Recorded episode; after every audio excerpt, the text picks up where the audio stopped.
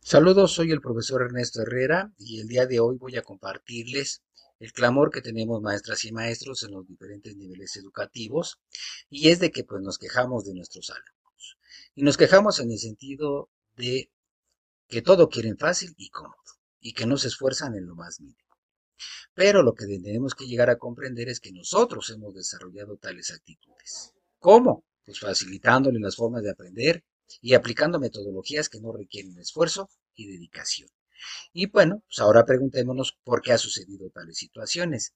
Creemos que los psicólogos en los últimos tiempos se han dedicado a diseñar métodos como el aprendizaje situado, el aprendizaje contextualizado, el aprendizaje por proyectos, el aprendizaje centrado en la vida cotidiana y últimamente el aprendizaje situado en actividades reales.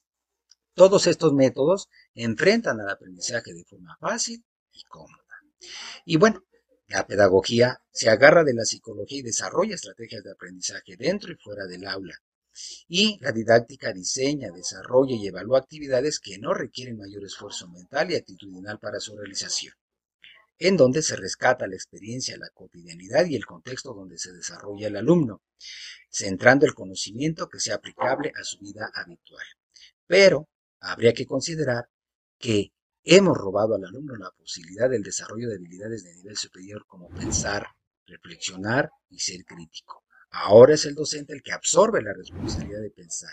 Él es el que crea los puentes entre el conocimiento y la contextualización de la vida cotidiana, dejando a un lado el hecho de que el alumno piense en qué y dónde puede aplicar dichos conocimientos y o aprendizajes. Además, le negamos la posibilidad de que pueda pensar, reflexionar, idear o disertar y a la vez preguntarse cómo aplicar esos conocimientos a diferentes situaciones.